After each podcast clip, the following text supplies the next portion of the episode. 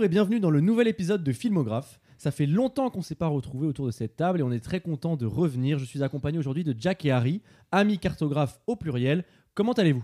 Eh ben, ça va très bien. Et toi? Eh ben, Ça va top aussi. Et toi? Ben oui, je suis très très content de relancer Filmographe. La dernière fois, c'était en 2022, c'était l'année dernière. Et qui dit passage à la nouvelle année dit bilan, n'est-ce pas? Bah oui, bien sûr. Et puis on a Harry, on est content de le retrouver Mais après bien sûr. quelques Bah, émissions. Bah, merci, euh, ça fait bien sûr, c'est le grand retour Très du content d'être là. prodigue. C'était bien Madagascar. Le retour du roi. Euh, Le meilleur. Évidemment. Et donc, dans cette ambiance de fête, on va vous proposer notre top 5 de l'année. Est-ce que Harry et Jack, vous êtes chauds? Oui, j'adore les top 5. chaud. Parfait. Eh bien, démarrons avec le numéro 5 d'Harry. Alors, dans mon euh, top 5, euh, j'ai euh, Tic et Tac, euh, les Rangers du risque. Ah ouais. Qui est pas sorti euh, au cinéma. Il Non, est que sorti sur Disney+, euh, ça. Disney+, quoi. Ouais, ouais. Et j'ai beaucoup aimé parce que euh, Ah ouais euh, c'est une très bonne comédie avec. euh, on, on reprend à peu près le concept de euh, du qui veut tuer la peau de Roger Rabbit. Ouais. Mais, euh, que- les églises, les églises, n'importe quoi. Les sujets ont été ont été utilisés euh, assez euh, malinement, je trouve. Mais non, justement, euh, moi je trouve que dans ce film, j'ai ressenti que c'était une sorte de faux Roger Rabbit et que justement il essaie d'être méta, mais un peu avec ce consensus de Oh, on sait qu'on fait un peu de la merde et qu'on se fout de la gueule du monde, mais comme on le sait et on le dit, ça passe. Bah, Moi j'ai un peu ressenti comme ça, tu vois. bah, en fait, c'est très sérieux, mais euh, vu que il se veut un petit peu euh, méta ce film. Il y a de vrais gags où, par exemple, quand il y a eu le bad buzz de Sonic, Sonic et Oui, le Sonic le- moche est dans le film. Ouais, et la Ah. manière dont il est C'est fait, marrant ça. Je Ah, tu l'as pas ça, vu euh, Non, j'ai pas très vu. marrant. Et par exemple, euh, le, un des méchants, c'est une version de Peter Pan euh, âgé et qui en gros, euh, il est euh, énervé contre l'époque euh, et du coup, c'est devenu un mafieux qui a plein de méchants avec lui. C'est très marrant. Et c'est quoi l'histoire en, en- vite fait en deux mots? Euh, Tic et Tac, c'est en gros euh, Tic et Tac, donc c'est deux personnages de Disney qui étaient hyper potes entre eux Mhm. et on les suit euh, 35 ans, non, pas 35 ans, mais genre 15 ans plus tard Ah ouais où les deux se sont séparés. ils sont plus dans le coup, ils sont plus à la mode. Et euh, du coup, ils essayent de euh, survivre dans l'univers euh, du cinéma. Ah, et il y en a un, il fait, vu qu'il veut rester jeune, il fait une, de la chirurgie esthétique. Donc, euh, Il passe de lui, 2D en en, fait, 3D, non il mais passe il de passe 2D en en 3D. Ah, et du coup, tu as les deux persos qui sont un en 2D, un animé en 3D. C'est ça un peu le côté méta. très marrant. C'est ça, c'est un peu le, le côté euh, méta. Moi, je l'ai trouvé un, un peu trop. Je sais pas, je dirais pas caricatural, mais euh, genre, quand t'as compris le concept, j'ai un peu eu du mal, moi, avec les gags, etc. Mais si toi, ça t'a pris, tant mieux. je En fait, le concept est- a été bien fait. Tu le comprends, tu le comprends assez vite et euh, elles ont bien été exploitées. Et du coup, euh, moi, j'ai bien aimé. Et puis, euh, en version anglaise, c'est Nick Kroll et John Mulaney qui y jouent. Et euh, c'est deux, gars- deux stand-uppers que je trouve très forts, dont John Mulaney, qui est un des gars, un des plus forts en stand-up, je pense, en ce moment. Et euh, un plaisir de les voir. Ok, Voilà. cool. Très cool. Et c'est sorti quand ça d'ailleurs? Euh, en début d'année, j'ai Début l'impression que ça fait un moment. hein. Début ou euh, genre, tu vois, mars-avril, Ouais, ça. ouais, je pense première partie de 2022. Très bien. Et ben très et excellent début, hein, franchement. Sur les chapeaux de roue. Merci. Euh, Jack, ton numéro 5 Ah, moi, ça ira vite. Il n'y a aucune objectivité, mais c'est moi, c'est le Visiteur du futur parce que je voulais le mettre dans mon top Ah. 5. Pour moi, c'est un film que j'attendais. Enfin, Moi, il est pas 5. Ah, Oh, ça tease. Non, non, voilà, moi, le visiteur du futur, euh, enfin, je veux dire, c'est, Gros gros coup de cœur. Enfin, je suis, moi, c'est un projet que j'attends depuis 10 ans. Je suis trop fan de François Descraques. Il a réussi son pari mieux qu'Alexandre Astier et Camelot à mes yeux. Je trouve que le, le film est une super réussite en tout point. Euh, et même sans parler du projet des cracks, du projet Visiteur Mm. du futur, le projet SF à la française, Mm. euh, avec euh, pas beaucoup de moyens. Et ça, ça me rappelle euh, nos projets à nous, finalement, d'une certaine façon. Mais voilà, mais que ce mec, j'ai envie qu'il aille loin et toute son équipe, parce que je suis désolé, mais Florent Dorin, j'espère que ça va lui donner des opportunités Incroyable. pour faire d'autres projets, d'autres choses. Euh, ce que j'ai déjà vu moi sur scène en tant que comédien de théâtre. Enfin, je veux dire, c'est pas juste un mec qui, qui bosse avec le French Ouais. Nerd. Pour moi, c'est un vraiment. gars de web série. Oui, euh, voilà, pour moi, c'est vraiment un vrai comédien qui a. Il est très fort. Il est très fort et puis, et puis je suis désolé, il a une belle gueule, quoi. Enfin, je veux dire, il a tout pour marcher, donc euh, moi j'ai hâte. euh, Il est amoureux. Oui, je suis euh, complètement amoureux de Florent Dorin. J'ai son contact si tu veux. Ah, ok. Et Oh là là Oh, Ça réseute en pleine émission. Ok, ok. euh, ben, moi, ça va être une fin d'émission. Donc voilà, moi, c'est. Le Vis- 06. le- oh, Donc voilà, moi, Visiteur du futur, euh, gros coup de cœur. J'espère qu'il y a pas forcément une suite de Visiteur du futur, mais une suite de l'aventure de François Descraques euh, ou des membres de son équipe. Euh, merci 2022 rien que pour ça. Assez déçu d'ailleurs qu'il n'ait pas eu, euh, qu'il n'était pas nommé au César des meilleurs costumes. euh. Ou, Oui. ou meilleur premier film. C'est vrai qu'il y avait, on peut se dire qu'il y avait de la place. Au moins être nominé, je pense que ça aurait été dur de, de- de gagner, mais au moins être nominé Mais par je principe, c'est vrai que ça aurait pu être Je sympa. pense qu'ils gardent l'étiquette euh, film euh, d'internet. Amateur, et, on s'en euh, fout. Ouais, ouais, non, et je mais, pense qu'il y a une connotation, mais après, euh, bon, écoute. mais euh, euh, incroyable. Enfin voilà, il fallait que je le mette dans mon top 5 d'une façon ou d'une autre. Je comprends. Et ben parlerai. ouais, c'est un- c'est vrai que c'était un vrai bon film et on vous encourage à écouter le- l'épisode parce qu'on on a parlé dessus, euh, donc n'hésitez pas à aller checker Et avec beaucoup de passion. ce qu'on a, ce qu'on a, ce qu'on a dit pardon auparavant. Florentin, Euh, je t'aime. Pardon. Oui, on l'aime. On l'aime. Et euh, alors moi, c'est mon cinquième film. Bon, c'est Les Enfants des Autres, euh, réalisé par Re- euh, Rebecca Zlotowski avec euh, Virginie Fira et Rudy Le gars est woke. et Chiara Mastroianni. Euh, c'est sorti euh, à la rentrée. Euh, et c'est genre, ça raconte l'histoire de quoi? C'est l'histoire de, Virginie Efira qui a une quarantaine d'années et qui tombe amoureux d'un professeur euh, de français euh, qui s'appelle Ali, qui est interprété par Roger Dizem. Et en gros, il a une fille et en fait, bah, le personnage de Virginie Efira va se mettre à, à- comme le nom l'indique, les enfants des autres, à, à projeter son amour sur une fille. Et en fait, c'est tout un film sur la maternité et le fait de ne pas pouvoir être mère. euh, euh, il a cette recherche, en fait, ce but-là. Et enfin, cette quête, en tout cas, menée par le personnage de, Virginie Efira. Et bon, voilà, c'est clairement le film que j'attendais pas du tout. Parce que le pitch euh, me tentait pas. Euh, il y avait beaucoup de bonnes critiques. Et voilà, un samedi matin. euh, euh, réveillé aux aurores avec le bruit des oiseaux, euh, j'y suis allé bille en tête à 9h et euh, bah, j'ai été cueilli. Euh, voilà, Euh, C'est des thématiques qui sont pas du tout euh, en, apparente, en apparence proches de moi. Oui. Mais j'ai trouvé que ça parlait de plein de trucs, ça évoque plein de choses, ça parle de, du, du désir de maternité sous plusieurs angles en fait, parce qu'il y a Virginie Efira qui veut être mère, il y a le fait d'aimer un enfant qui n'est pas le sien, il y a le fait de soutenir quelqu'un qui est enceinte, euh, notamment sa sœur qui est enceinte. Enfin, il y a beau- plein de, plein de petits miroirs comme ça et ça parle plein de choses. Ça dure 1h40 alors que quand on en parle comme ça, on a l'impression que ça pourrait durer 2h30. Mais, ouais, euh, ouais, non, mais c'est très très très très fin, très très beau. Et puis euh, bah juste Virginie Efira, euh, Elle c'est est une trop tuerie, forte. quoi. Elle est archi forte et en plus. Elle n'est pas nommée euh, cette année euh, dans la. euh, Enfin, elle est nommée en meilleure actrice, mais elle n'est Mhm. pas nommée pour euh, Les Enfants des Autres, mais pour Revoir Paris, que j'ai pas vu. C'est le film euh, par rapport aux attentats où elle revient sur les lieux de l'attentat. Il y a- Je crois qu'il y a. Benoît Magimel aussi dedans. Et euh, bah, c'est une curiosité parce que moi je la trouvais vraiment vraiment remarquable ici. Mais bon, au moins elle est nommée. Peut-être que ça sera enfin son année. Je lui souhaite. Euh, voilà, c'était un beau film mélancolique et je vous encourage à le voir pour ceux qui peuvent et ceux qui ont envie de d'être émus. Eh bien, écoute. À tous les euh, cœurs d'artichaut. Envie de m'émouver. Envie de t'émouver? Envie de m'émouver. Eh ben, euh, moi- tu m'as, tu m'as convaincu. Eh bien, très bien. Et ben moi j'ai envie d'écouter Est-ce- Harry. Est-ce que tu avais Pour le numéro 4. D'abord, est-ce que tu avais déjà vu des films de cette réalisatrice? Non. Parce qu'elle est, elle a l'air d'être très primée par beaucoup de Bah, cinéastes. J'avais entendu parler de le film précédent qui s'appelle Une fille facile avec euh, parce que on en avait parlé, il était passé à Cannes et parce qu'en fait il y avait Zaya, tu sais la euh, c'est la prostituée qui était liée aux affaires de footballeurs, genre avec Ribéry et tout, et qui à l'époque avait qui était mineure, genre euh, bah, je connais pas l'histoire, hein, donc mais c'est une histoire en gros, Ça a l'air Et- sordide. c'est une histoire un peu sordide et ben, cette fille-là, elle a été cassée dans le dernier film de Rebecca Zlotowski. Et, euh, et du coup, ça avait, on en avait parlé et les gens avaient plutôt, j'ai l'impression dans les critiques, apprécié la, la prestation de Zaya, mais je n'ai pas vu ce film. Et ça me donne, en vrai, pour le coup, grave envie de, Ouais. de, euh, de m'intéresser. Et bah, je vais aller voir euh, son letterbox euh, juste après l'émission. Bah, très bien, très bien, très, Très bien.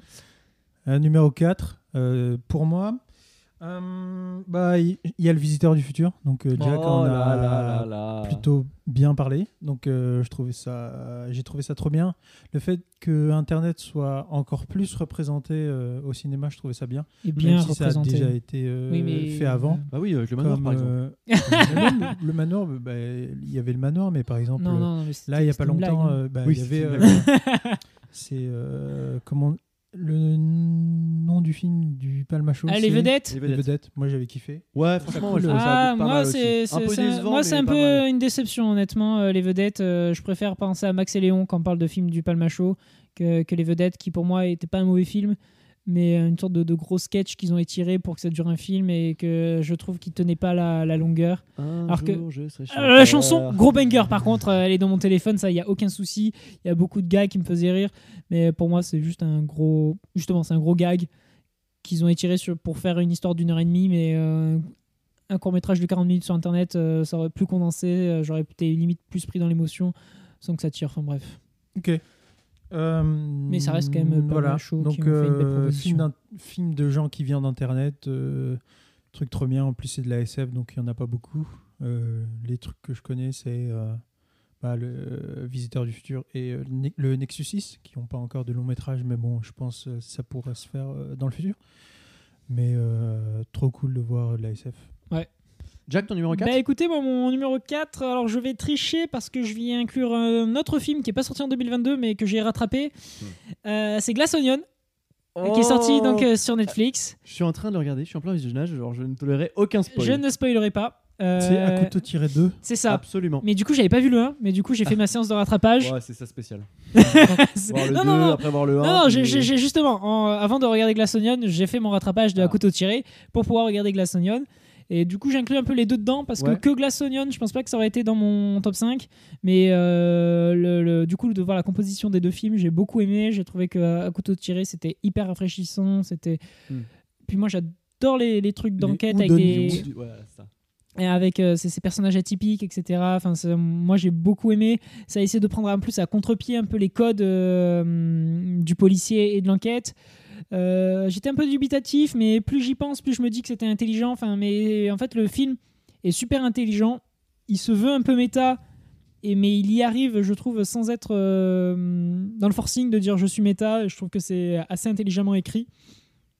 Et Glass Onion, encore une fois, sur le coup, j'ai trouvé que la proposition, j'ai eu beaucoup de mal, mais plus j'y pense, plus je me dis non, en fait, c'est super intelligent. Que pareil, euh, toute façon, enfin, du coup, je vais pas de spoil, mais du coup, tu as, tout un jeu sur, sur la métaphore de- du, du fait que qu'est-ce qu'un film méta. Ouais. Et le film le questionne, du coup, à un moment, tu as envie de prendre d'être plus intelligent que le film, à te dire Euh, non, mais c'est bon, le film, je l'ai compris.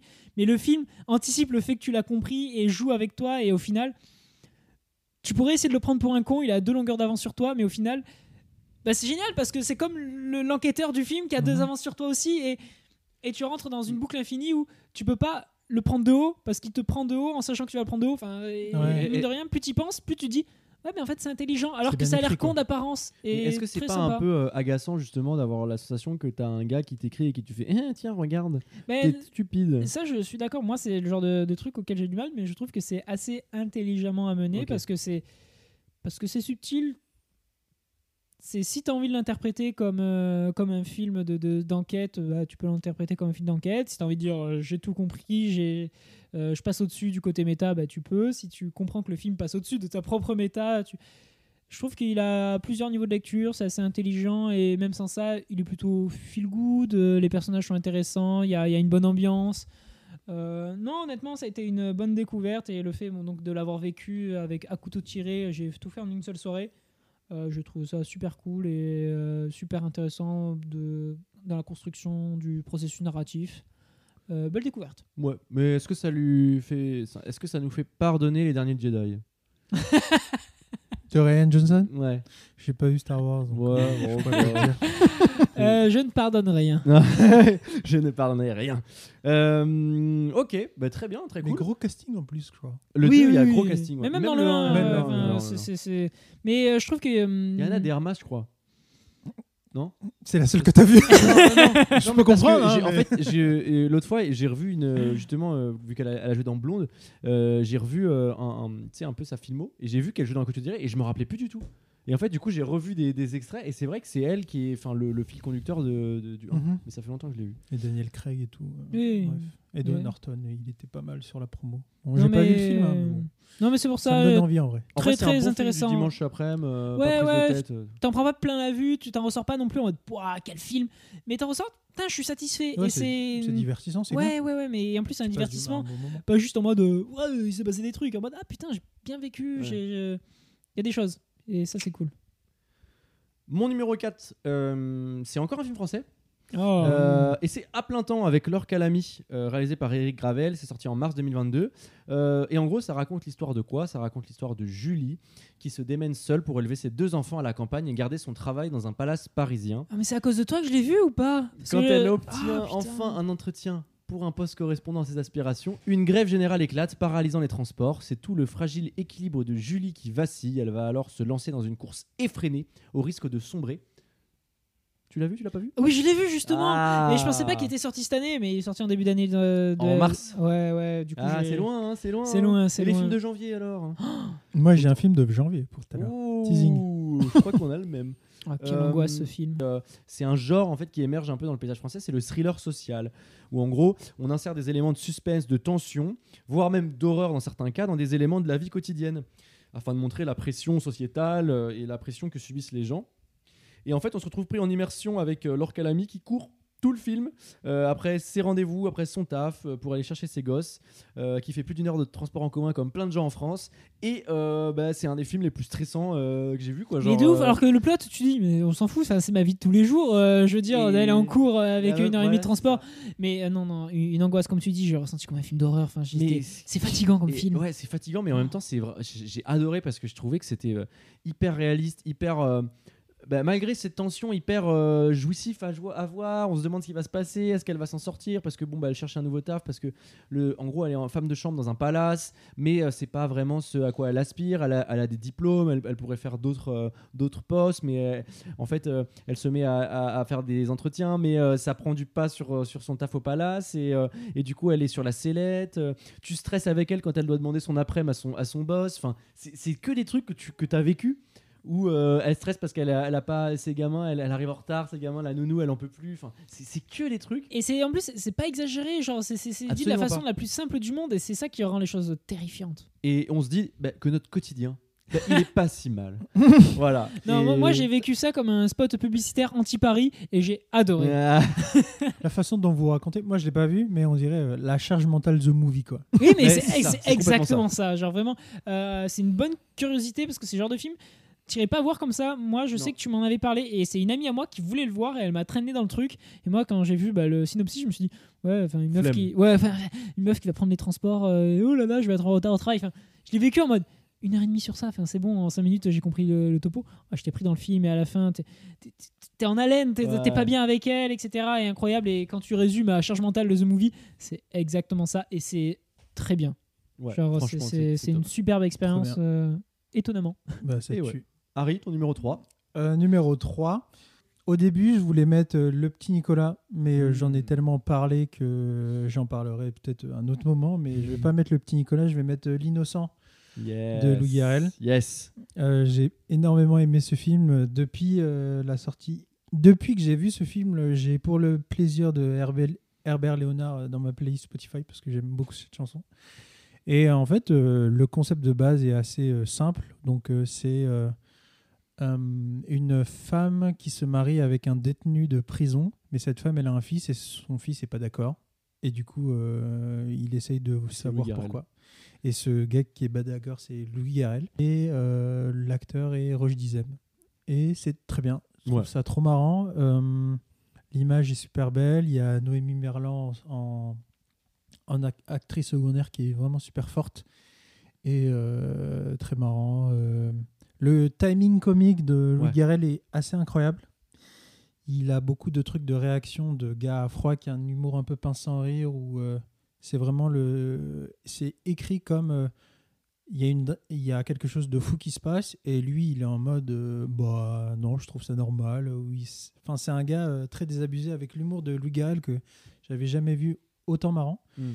et euh, trop bien puis euh, le casting de ouf c'est très bien rythmé ça passe euh, tu le sens ça passe vite en fait Mm. tu kiffes et puis euh, trop bien Et c'est vraiment l'exemple d'une d'une bonne comédie en fait. Parce que l'autre fois, je me posais la question, je me dis, c'est quoi une bonne, une, une- vraie Est-ce que vous avez en tête une vraie bonne comédie? Pas une comédie qui, qui est juste qui est marrante, mais qui est un peu euh, futile, comme euh, il y en a plein, comme on peut en citer. Enfin, Scott Pilgrim, pardon, mais euh, Voilà. Edgar White, Et- pour non, mais moi. alors je te parle plutôt en, en France, ah, comédie merde. française. Moi, souvent, je pense, euh, récemment, je pensais à- au, au sens de la fête. Je trouve que c'est une, une- une- une comédie qui est plus élaborée en fait, en termes de de, de. Jaoui Bakri? C'est pas juste, ouais. Non, pas de Jaoui Bakri, juste de- avec Bakri, euh, tu sais. Tu sais, c'est le mariage où euh, ils organisent le mariage, euh, le Je film de Toledano et Nakash. ah oui ok Et Je l'ai euh, mais- je l'ai revu et en fait, je suis fasciné parce que c'est un film qui est, qui est drôle, mais pas bidonnant, mais qui est quand même. Tu sens que c'est un film de cinéma et qu'il y a des plans, il y a des idées. Et, euh, et c'est un film qui est. Enfin, c'est ça, c'est pas juste euh, oh, on se marre, c'est potage, machin. Il y a, il y a quelque chose en plus. Et L'Innocent, c'est vraiment un film comme ça, c'est-à-dire que c'est- drôle. Et t'as raison, je suis d'accord avec toi, il a un vrai timing comique, euh, Louis Garrel. Et voyez ses autres films parce que il est. il- et même, j'adore cet acteur parce qu'il il a un vrai, un vrai truc. Et surtout, euh, ses films en tant que réal, ils sont vraiment top. Et, euh, et en plus, c'est le leader des nominations au César. Mm. Euh, je crois qu'il a, il a eu 11 nominations. Donc euh, ça peut être un des mal. films qui, qui rafle un peu tout parce que ça, ça a été un joli succès populaire. Il y a eu 700 cas d'entrée. euh, donc c'est vraiment euh, stylé. Et, et voilà, c'est un peu une elevated comédie, j'ai l'impression. Même, et- même avant, je le trouvais pas si drôle que ça, Louis Gall. Mais là, même en interview, j'ai un peu regardé ce qu'il faisait. Il est trop marrant, ce gars. Mm. Il raconte hyper bien les anecdotes.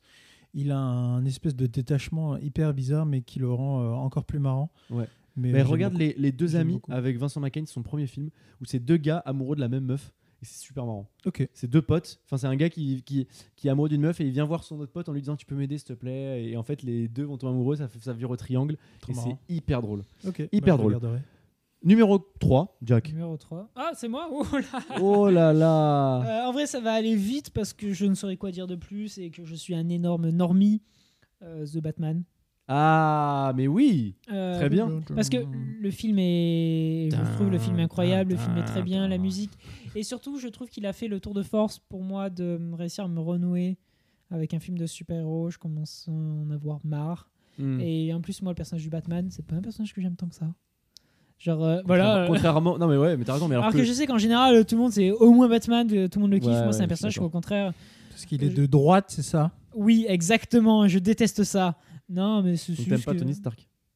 Non, Tony Stark, moi, il m'insupporte. Moi, justement, moi, Non, ces pas personnages. trop euh, Tony Stark. Ah ouais, ouais, non, non, non. Moi, je. Les Batman, personnages Batman. euh, riches, tout ça en général. ouais. Batman, Batman. ça. Euh, restons sur Batman. Oui. Ah, voilà, c'est pas un super-héros que je kiffe de ouf. Après, je comprends, il a un bel univers graphique et je comprends que tout le monde a envie de jouer avec ça. Euh, euh, le, euh, le concept quand même de, de, de l'homme sans pouvoir qui, qui joue au héros Ah oui. et que souvent, du coup, c'est des combats psychologiques plus que euh, magiques euh, et, powerful euh, de quête de puissance que tu peux avoir avec des, des Superman ou des Wonder Woman. Mais The Batman, il- pour moi, je l'ai vécu quand même comme une belle proposition de, de, de- de film noir, l'enquête. Enfin, de toute façon, on en a déjà parlé pendant l'émission de The Batman. Euh, J'ai beaucoup aimé les- la, la- la proposition de, Pattinson. Alors que Paul Dano, trop fort. Oui, ce non, non, gars. Tellement flippant. tout, tout le, tout, le, ce gars. tout le casting était incroyable, et les musiques, les- les- l'imagerie. J'ai je j'ai réussi à m'en détacher, de me dire non, je regarde pas juste un film de super-héros, je regarde un vrai film avec une vraie proposition qui essaie de me raconter des choses à travers l'image et pas juste euh, un énième film de euh, gentil doit tabasser méchant, méchant à la fin et il gagne. Très très cool, j'arrive, j'en garde des beaux souvenirs, des beaux plans en tête. euh, Ouais, non, c'est sûr. c'est très normie, mais euh, de toute façon, il est- c'est dur de faire un top 5. C'est un, Non, peu- c'est un et- peu des trucs au pif, mais je me suis mise The Batman. C'est clairement un film qui, c'est un film qui a marqué l'année. Ouais, c'est un film ça. qui nous a marqué et euh, c'est, moi je, trou- je trouve ça super dommage que, que les Oscars ne l'aient pas nommé euh, à la meilleure musique. Et enfin, The Batman a eu très oui, peu de nominations, mais la, la musique, je la trouve ouais, vraiment ouais. cool. C'est une des rares musiques que j'ai réécoutées Oui, je réécoute moi aussi et encore. que je trouve euh, vraiment très bien. voilà, euh, Voilà. Dans ma playlist, Les Vedettes avec euh, Besoin de Tout chanter simplement Dan. et The Batman. Enfin voilà, je veux dire, une riche année finalement musicale. Très éclectique. Extrêmement éclectique. N'est-ce pas? Et c'est Voilà. pas fini. Et le podcast n'est pas terminé, attention. Euh, mon numéro 3, c'est un troisième film français, je me rends compte. Oh là Donc, là. J'ai mis vraiment l'accent là-dessus. Cocorico ou quoi? Cocorico, c'est Bruno Redal, Confession d'un meurtrier, réalisé par Vincent Leport avec Dimitri Doré. C'est sorti en mars 2022. Décidément, j'ai une fixette sur le mars, le mois de Mhm. mars. Euh, et en gros, ça raconte quoi? Ça raconte un fait divers qui s'est déroulé en 1905 euh, dans le Cantal, euh, où un jeune paysan, Bruno Redal, euh, a décapité un François Relac qui avait 12 ans. Normal. Il a été arrêté. Et en prison, euh, les docteurs ont tenté de comprendre son geste. Et, euh, et en fait, ils lui ont demandé de raconter sa vie. Et ce gars-là, en 1905, a écrit ses mémoires. Et euh, en racontant ses- sa vie, comment il voyait les choses. Et euh, ça a été mis en scène par Vincent Leport. Et c'est un film qui, quand je l'ai vu, je me suis dit, putain, c'est cool, c'est vraiment bien et tout. Mais genre, c'est le genre de film qui te poursuit toute toute l'année. genre de film où tu y repenses constamment, tu reviens à ce film, tu sais pas trop pourquoi, et, ça, pour moi, c'est un signe que le film est, fort et marquant. Euh, marquant parce que je l'ai découvert totalement par hasard, genre, euh, je l'ai découvert le jour de la, sortie le mercredi, en checkant mon, mon halluciné comme tous les mercredis. J'ai vu ce film moins de 16 français sur un fait divers. Le fan de, de, de Faites entrer l'accusé euh, que je suis était ravi. Donc je me suis précipité et euh, Avec voilà. Euh, qui fait des voix. tu regardes, on te la te raconte? Ah, mais alors, je suis plutôt hors du crime en... à l'écoute, mais euh, écoute, euh, je me laisserai tenter. je me laisserai tenter. Euh, mais ouais, c'est fascinant en fait. euh, donc, euh, c'est un film qui n'a pas de budget, 1,5 million de- d'euros, et euh, c'est du point de vue du. Donc, il y a une voix off. Et euh, le film est raconté euh, où il raconte en fait toute son enfance et euh, le film ne juge jamais le gars. C'est-à-dire qu'il a pris texto les mémoires et on essaye, il a juste exposé sa vie et en fait on voit le gars névrosé, ces névroses qui commencent à apparaître plus il grandit et, ce qui est terrifiant c'est que l'origine du mal elle est inconnue. En fait le mal il apparaît, on sait pas pourquoi, il n'y a pas de raison, il n'y a pas de sévice, il n'y a rien. Euh, et, euh, et en fait, le gars euh, vrille complètement et se met à avoir des, des pulsions de, de- En fait, c'est des pulsions de, de meurtre. Il a juste envie de, de tuer. Et il y a cette scène de décapitage qui vaut l'interdiction à moins de 16 ans parce qu'elle est hardcore. Euh, et sans concession, comme le film l'est, en fait. Il expose les choses et là, il montre juste la scène euh, sans suggestion. Euh, Et c'est vraiment super. Et Ça dure combien de temps? Ça dure 1h40.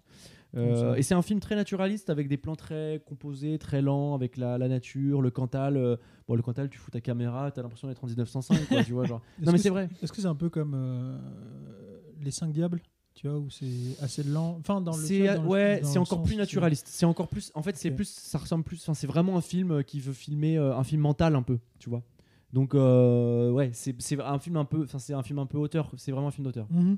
Mais euh, qui traite d'un sujet qui, qui est propre au thriller ou à ce film-là. Et franchement, je vous encourage à, à le voir euh, quand il passera parce que c'est très très cool. Très bien. Harry, je te lance pour ton numéro 2. C'est euh, Licorice Pizza Ouais, de Paul Thomas Anderson. ça c'est le film de janvier. Ouais, c'était le film de janvier. Euh, cette année aussi, c'est l'année où j'ai rattrapé euh, tous ces films.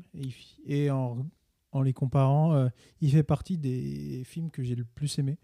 Je trouve ça trop bien. Et bah, déjà, c'est Paul Thomas Anderson, donc c'est un génie de la réal. euh, Ses plans sont hyper beaux. euh. C'est des films aussi euh, très longs et euh, où ça parle beaucoup. Moi, j'aime bien les films où ça parle pas oui, mal. moi aussi, la parlotte, je trouve que c'est pas dérangeant quand Quand c'est bien, écrit. fait. Voilà, enfin, je veux dire, c'est bien oui. écrit, Et bien puis, mis aussi en scène. on s'en fout que ça en fait, parle. euh, tu suis vraiment euh, la- l'amour de, deux per- de deux personnes, quoi. Après, il y a ce truc de l'écartage, mais euh, en fait, euh, Paul Thomas Anderson est tellement fort que t'accroches et puis euh, c'est trop beau. euh, Enfin, euh, cette année, j'ai pu rattraper d'autres films qu'il a fait C'est lequel ton préféré? Phantom Thread, c'est un truc de fou. Ouais, Et bah il y a Magnolia qui est incroyable. Et celui peut-être le plus. En fait, tous ces films sont trop forts quoi. En fait, à chaque film, tu dis bah il peut pas faire mieux. Et à chaque fois, il fait que des trucs bah trop forts quoi. Et, et j'ai pas encore vu. inattendus. J'ai pas encore vu Boogie Nights. Il est super. Mais euh, super. There Will Be Blood, euh, tu fais bon mec, t'es trop fort. Non, ouais, c'est vrai que bon. bah, des films comme Zero Will Be Blood et Phantom Thread, pour moi, c'est vraiment des films qui dépassent complètement le. Enfin, c'est plus que du cinéma. Genre, à un moment donné, genre, c'est vraiment c'est des œuvres en fait. De... Ouais. Des vraies œuvres que tu que qu'on garde et qui sont. D'ailleurs, Zero Will Be Blood, il est dans plein de films. Tu sais, dans les les, les, les, hum, les associations aux États-Unis qui conservent des films et trucs. Genre, ils conservent deux films après 2000, tu vois. Bah, genre, Zero Will Be Blood, il est fait partie de ces films-là parce que Bah c'est les films qui. En, de- en termes de, en termes formels, en termes de Bah, narration, esthétique, c'est en termes des films qui éclatent tout, quoi. euh, Phantom Thread et euh, Master, euh, The Master, oh là là, incroyable. Ah, Master, c'est Euh, bah, j'ai pas euh, vu. voilà. Mais bon, pour revenir à Licorice Pizza, c'est trop beau. C'est à, c'est à San Francisco, je crois. Euh, C'est pas LA Ouais, je sais pas. Enfin, en tout cas, c'est en Californie. Ouais. Euh, les plus les meilleurs films de Paul Thomas Anderson, je pense, c'est quand il les tourne en Californie. Donc il y a Punch Drunk Love et tout qui sont comme ça. Et c'est trop beau. Je, ah, je trouve l'acteur, euh, l'actrice euh, trop forte, Alana Haim, euh, hyper euh, charismatique et trop fort. Elle a vraiment une tête d'a- d'actrice qui va percer. Et euh, le fils de Philippe Seymour Hoffman, qui est un des acteurs fétiches de Paul Thomas Anderson, et il prend son fils en hommage parce que Philippe père est Seymour décédé, Hoffman ouais. est décédé il y a quelques années. Et le voir, c'est trop touchant, j'aime trop. Ouais, je comprends. Je comprends. Jack, ton numéro 2 Euh, on va rester sur du normie, et puis c'est un film encore qu'on a déjà vu cette année, dont on a déjà parlé de début d'année. Je pensais même pas que c'était cette année Ah. qui était sorti. Nightmare Alley. Bah oui. Euh, Comme une évidence. ah c'est ouais, vraiment l'année de Guillermo del Toro. hein. Ouais, non, mais bon. Je reste sur mon avis de Pinocchio, euh, que j'ai eu un peu de mal, mais je suis d'accord qu'il a quand même sorti des, des beaux projets. Ça serait dur de dire que c'est mon préféré, de Guillermo del Toro quand les formes de l'eau existent Moi, en me, en me euh, vite fait, hein, en, me, en creusant sur la forme de l'eau, j'ai vu que c'était un plagiat. J'ai fait OK. Ah ouais? Ouais, mais Jean-Jacques, c'est Jean-Jacques Hano, non qui a- qui Euh, s'est- Jean, euh, Jean-Pierre Jeunet. Jean-Pierre Jeunet, pardon. T'as raison. Je me lance pas sur le Euh, sujet, ça sera un sujet pour une autre fois. Non, mais voilà. Mais euh, pour moi, Nightmare Alley, c'est quand même une super proposition. Enfin, vraiment, j'ai passé un, tellement un bon moment devant le film. Euh, savoir que c'est un, un roman et. Encore une fois, on en a déjà parlé, donc je vais aller très vite dessus. Mais il y avait tous les outils pour que ce soit un univers de Guillermo del Toro. Il aurait pu rentrer dans une caricature où tu te dis, bon, Mm. bah, il va montrer de façon Il un peu magique et fantastique. C'est euh, ça, il va voilà. montrer un peu de façon euh, magique et les freaks, etc. Mais non, il le montre de, de, de façon assez viscérale, de façon euh, assez. euh, pas belle, Hmm. assez, je vais pas dire honnête. Hein, Brute, quoi. euh, Ouais, c'est ça. Et j'ai trouvé ça Il y a un fin. truc intellectuel, c'est intellectualisé, c'est un film qui est hyper. euh, Et ce film est, est- est- est long, tu sais jamais quand ça va finir, mais dans le bon sens du terme, parce qu'il se Mmh, passe beaucoup de choses. Le, fait de suivre le point de vue d'un antagoniste, c'est intéressant parce que c'est quand c'est bien amené comme ça, et je me dis, non, le, le film il m'a emmené à plein d'endroits, je savais pas où ou quand, parce qu'il y a plein de temporalités, le, le- contexte. Le genre du film évolue aussi parce qu'on on a l'impression qu'on va vivre une sorte de, de film d'horreur dans un cirque, mais finalement le cirque n'est qu'une partie euh, immergée de l'iceberg. Et, et- et- la fin, elle me, elle me re- elle m'est- elle m'est restée. Bon, aujourd'hui, euh, ça va, je m'en suis remis, mais même si elle est un peu convenue, la fin, quand elle arrive, ah putain, c'est. C'est le conte, quoi. c'est vrai, un vrai Ouais, conte. Vrai conte. hum, Non, mais. vibes, tu vois. Et pour moi, le, le film, c'est- c'est. Divertissant, il y a tout ce que j'aime, il y a ce côté un peu magique, fantastique, mais en restant dans le, dans le réel. C'est à la fois horrible, mais en même temps, tu as l'impression qu'il y a une forme de, de, de- comme tu dis, de conte. Donc euh, tu t'attends à ce qu'il y ait de, parfois des, des moments de douceur, mais très rapidement, ça redevient terrible. Enfin, J'ai trop aimé ce film, ça a été tellement une surprise. Et, et- et honnêtement, entre nous, même si j'adore le- l'esthétique des précédents films, qui est peut-être moins éclatante ici, mais, mais, mais ça reste pour moi de loin son film le plus ambitieux, le plus abouti artistiquement. Euh, Enfin, je me suis replongé, j'ai revu les Chines du, j'ai vu les Chines du diable, je l'avais jamais vu. On a revu le labyrinthe de Pan euh, l'autre fois. Oui, c'est ça. Euh, je, je- en fait, je me rends compte que vraiment, Nightmare Alley, c'est un, c'est un sommet dans sa carrière et je j'en démords pas. Je trouve que c'est un film qui, est, qui a des défauts, comme tu dis, qui est peut-être trop long, mais putain, mais quel, quel film de cinéma en fait. C'est juste, c'est- moi je trouve ça tellement fou la deuxième partie, toutes ces choses, la scène du cimetière à la fin, c'est Il arrive à te de- surprendre de flash. tellement de fois parce que c'est pas genre un film oh d'un coup t'es surpris il y a eu un plot dans le film et tu dis ah putain le film est pas mal il te surprend à chaque instant et euh, t'as l'impression qu'il y a des plots toutes les 5 minutes mais Et sans pourtant c'est ça, ça. exigeant. Non, super film, Super enfin, je- sur tellement de points que tellement riche que c'est pour ça que je l'ai je l'ai mis euh, top Je 2 comprends. Totalement, totalement mérité. Euh, aussi, autant que mon numéro 2 qui est aussi l'innocent, Harry. Ah. Et on va pas reparler de l'innocent, mais bref, allez voir l'innocent, c'est super. Et j'espère que ça va gagner plein de prix. Ton numéro 1, Harry. Enfin, le cinquième, la cinquième œuvre de ton top 5. Euh, bah, j'ai encore triché parce que je casse les. J'en ai mis deux. Oh là là, mais, Oh là vous Mais êtes- là. parce- en fait, c'est trop, c'est trop cette équipe dur. de tricheurs votre esprit révolutionnaire, vous pouvez pas rentrer dans les cases. C'est- plus fort que vous. Bah bien. écoute, euh, je suis zèbre, euh, voilà, je suis HPI, euh, je... c'est un spectre, voilà. Il faut être dans le spectre ou pas dans le spectre. on voilà. respecte ton autisme Alors, euh, j'ai deux films, parce qu'il y en a un, je ne sais pas si on le compte en 2022, mais euh, le premier, c'est Everything Everywhere All at Once, Mhm. oui qui est je un des films les plus ambitieux, euh, un, des, un des films, euh, je pense déjà, euh, qui sera dans le top de la décennie euh, 2020. oui Euh, dans beaucoup de références, je trouve ça fort. oui Ouais. Et le deuxième film que je vais mettre avec, je pense, c'est Babylone. Donc Ah Babylone, ouais. euh, je l'ai pas vu Babylone, je Mais- sais pas Je si je vu il y a compte. deux jours. Et je trouve ça incroyable. C'est J'ai en fait c'est deux films, c'est deux films où genre euh, t'as- je pense pas que t'aies- t'as pas vu ça avant. Enfin, il y a plein de nouveautés et plein de sujets qui sont abordés. pour Babylone euh, tu dirais euh, t'as ce côté de t'as pas vu ça avant? Ouais, il y a des trucs. euh, Ok. En, en termes techniques, Ouais. en termes techniques, il y a c'est des vrai. trucs tu fais. C'est virtuose. Quoi Euh, La mise en scène, elle ok est. ok non la, mais mise en ça scène, va la mise en scène, elle est complètement. non, mais je suis hypé, je sais, j'en entends trop parler. Il faut Mais- que j'aille le En fait, voir. c'est Mais... deux- en fait, ces deux films ont la particularité où ça va vraiment dans tous les sens. Donc, il faut. euh, c'est des. Ils sont. ils- en fait, ils ont l'air d'être pas faciles d'accès, mais en vrai, ils le sont. Oui, oui. Et euh, c'est trop bien. Euh, les acteurs jouent bien, techniquement c'est trop bien. Euh, c'est- T'es emporté dans les deux quoi. Et puis euh, moi j'avais pas vu de film des Daniel avant. Mhm. J'ai vu ça, j'ai fait bon bah je vais Ah, regarder Swiss Army c'est Oui, hyper drôle, ça, c'est mais hyper drôle. Le problème, c'est que. Voilà. Bah, le concept est- de base, j'ai des vu qu'il était, euh, il est, il est particulier. Ah, et euh, ça. ça. me, ça me motive pour aller le voir. Mais pourtant, bon. ils arrivent à construire drôle. une histoire drôle, Hyper touchante à la fois. Enfin, c'est.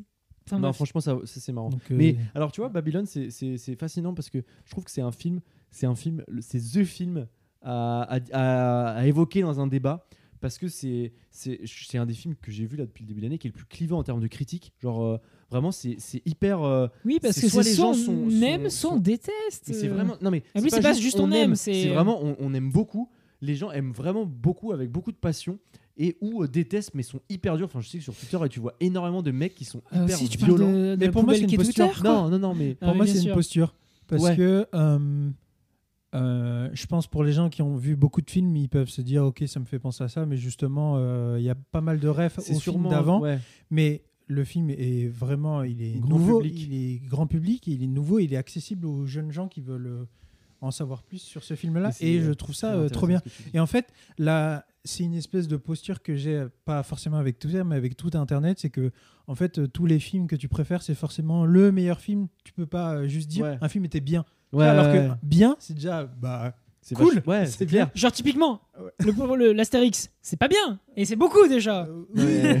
et Oh là euh, là, t'as cette balance. posture de, Ah non, bon. en fait, euh, tout ce que t'aimes, t'es obligé de dire que c'est le meilleur truc que t'as jamais Non, mais vu. je suis d'accord. Et tout ce que tu détestes, surtout Et qu'il y parce y a un certain sensationnalisme ça, sur les réseaux. nouveauté, Ah euh, Mais, mais, mais euh, euh, moi, j'ai- pour le coup, juste donner mon avis rapidos, mais j'ai été, été très. En fait, j'avais vu toutes ces critiques dithyrambiques, toutes ces critiques hyper négatives, et moi j'adore Damien Chazelle. Enfin, tous les, les trois précédents, Whiplash, La La Land, Force Man, c'est des films que j'aime beaucoup euh, parce que je trouve qu'ils sont brillants. Et Babylone, euh, en gros, j'ai vu le début, mais j'ai trouvé ça mais monstrueux, genre vraiment. Oh, le- Jusqu'à jusqu'à une scène de scène d'intro. la scène d'intro est dingue, genre. euh, Il y a une chaise d'éléphant 40 au début. de- de- c'est 40 minutes de soirée, et au bout de 40 minutes, t'as le nom Babylone. Mais au bout de 40 minutes de film, sur Ok. 3 heures, mais c'est un truc, il y a des plans séquences, des, des- des trucs de fou, et, euh, et ça va jusqu'à une séquence de baiser et de tournage qui est extraordinaire. Ouais. Et après, je suis sorti, je, je sais pas pour comment ça s'est passé, mais je suis complètement sorti du film et j'ai trouvé que la, la troi- troisième heure, parce que c'est hyper long, et, et- et ma, enfin, je je me suis un peu ennuyé. Et été moins engagé émotionnellement. C'est inconcevable de dire que ce film est nul. Genre pour moi, les gens qui disent que c'est nul, C'est c'est pas possible. c'est pas possible. C'est vraiment On la peut ne pas foi. aimer, on peut dire euh, ah j'aime pas, euh, j'aime pas ce que ça raconte. Je trouve que c'est trop trash. Je trouve que c'est ça, mais on peut pas dire que c'est c'est un putain de film de cinéma. Et donc je suis très embêté parce que c'est peut-être le film que j'aime le moins de Chazelle. Mais en même temps, genre, tu, tu, tu peux pas, tu, tu peux pas dire euh, genre euh, ça c'est de la merde, c'est un petit prétentieux. Mais, mais ce qu'il fait, genre ce qu'il fait formellement, c'est déjà des trucs de malade. Et en plus, il essaye de raconter un truc qu'il arrive peut-être pas à maîtriser jusqu'au bout, mais au moins, euh, comme, comme, comme l'a dit très justement Henri, j'avais pas pensé à ça, mais c'est un film qui a une posture qui, va, qui fait que ça va ouvrir les yeux à plein de gens qui sont pas forcément, euh, qui connaissent pas le code ACE des années 30, qui connaissent pas les années 20, et qui vont voir ça, qui vont apprendre des trucs. Parce que moi j'ai appris des trucs et je suis grave content. Alors peut-être que c'est pas hyper vrai, mais ça te retransmet un, un état d'esprit de ces années-là. Et c'est bah, tellement oui quoi. J'ai envie de dire apprenez-moi le cinéma. C'est on- bourré de rêves on, que prend, on prend du plaisir et voilà quoi tu vois c'est bourré de rêves euh, cinéphiles et pas cinéphiles. Mais du coup, ça te force à creuser après. Tu te dis, ah, il y a celle-là qui a été montrée. Et du coup, je vais regarder. Et en fait, euh, en fait, le pitch euh, simpliste, ce serait de dire euh, Babylone, on suit euh, l'évolution du cinéma des, de 1926 jusqu'à euh, 1954, un truc comme ça. Et puis, on regarde l'évolution de comment a changé le cinéma. Et bah. Damien Chazelle est trop fort et euh, moi un des films euh, enfin après avoir vu Babylone je me suis dit je me suis demandé si euh, Damien Chazelle n'était pas euh, le réalisateur qui mettait le mieux en scène euh, le jazz bah ouais c'est vrai que entre La La, Land musique, c'est un Whiplash et euh, euh, Babylone je fais bah euh, je- moi je cherche du coup des films où il y a du jazz dedans parce qu'il y en a pas tant que Bah, c'est ça ce que j'allais dire. Déjà, le concept de, de vraiment utiliser le jazz comme un outil dans un film, il n'y a pas tant que ça. non, non, et non. bah dedans je pense il y a les 101 dalmatiens mais après Mhm. je vois pas trop il y a peut-être. Bird, euh, Bird de Saul. il y a. Saul aussi j'ai pas vu c'est vrai. mais euh, Qui est très trop sympa. Trop, trop, trop bien. euh, Ah, ça, Babylone, incroyable. Oui, je préfère euh, Viser ça. Et euh, Everything Everywhere All At Once, euh, pareil. C'est euh, le nouveau Matrix des années euh, 2020. Ah, Ça, c'est bien Voilà. possible. Eh bien, je ne dirais pas mieux parce que moi, mon top 1, c'est Everything Oh Everywhere. là aussi. là, mais ils sont connectés. Non, mais de toute Eh façon, moi je l'ai annoncé euh, dès que j'ai vu ce film que ça allait être un de mes films préférés ever. Enfin, il est incroyable. Il y a tellement de propositions, tellement de propositions maîtrisées, euh, le rire, l'action, le, le- le- le pleur. Enfin, je, repense euh, aux, aux scènes de fin. J'ai envie de chialer, j'ai envie de revivre ce Les film. cailloux. Mais oui, Incroyable. mais non, mais il y a tout qui est incroyable dans ce film. Il y a tellement de, de choses, mais en même temps tellement de choses pertinentes. Plus j'y pense, plus je l'aime. Et c'est rare qu'un film j'ai envie de le voir. Enfin, j'ai un peu le syndrome de Scott Pilgrim de oh j'ai envie de le voir parce qu'il est tellement riche. Je suis sûr, je vais, il y a des trucs que j'ai loupés, les émotions, je vais les vivre. Pas pareil, mais différemment, mais ça Mm. sera tout aussi incroyable. J'ai- envie que ce film, il, il- je sais pas, il amène des trucs parce qu'il Mm. il mérite, mais en même temps, c'est tellement une œuvre à part entière qui est tellement complète. Euh, Enfin bref, je, je- je- si on pouvait épouser un film. Oh, oh. c'est Ouais. pas Scott Pilgrim, attention. hein. C'est- C'est ce qu'on attend des blockbusters, je pense. Moi, Mais, j'ai envie euh, que les blockbusters ils soient aussi euh, divertissants et aussi euh, pertinents. euh, que Ah ouais, non, Après, mais- ça vient aussi de l'histoire des, des réals. C'est des mecs qui ont font du clip, c'est des gars qui viennent, qui ont une culture de l'image qui est très euh, marquée.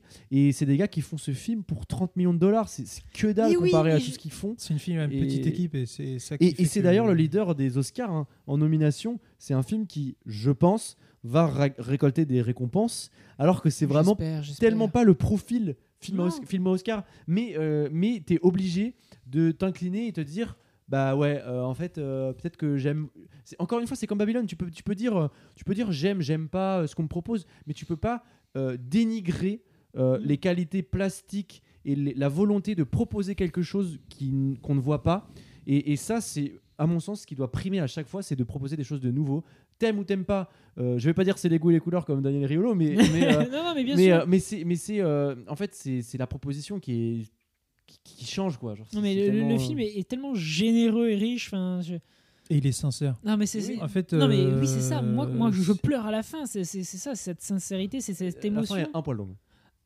Elle- alors oui, il y a cette sensation de elle tire un peu, mais je m'en fous, moi je m'en foutais, j'étais pris dedans, j'en voulais tellement plus. Enfin, je voulais pas que le film me lâche et je pense qu'il y avait ce côté de le film voulait pas s'arrêter, mais, Mais oui. moi je voulais pas qu'il s'arrête non plus et du coup c'était un consensus entre nous. Je sais, Et- il me parlait et moi je lui répondais, je lui disais tiens un petit peu, il me disait encore 5 minutes, t'inquiète frérot.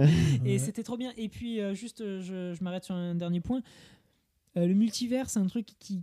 Ça va être, c'est un peu la nouvelle mode, je pense, Ouais, c'est- ouais, c'est- etc. C'est celui qui l'utilise le mieux. Oui, mais justement, et il euh, l'utilise euh, incroyablement bien. Et en plus, au début de cette mode euh, qui, qui arrive, et c'est trop bien parce qu'il a posé les bases, il a déjà euh, plié le game.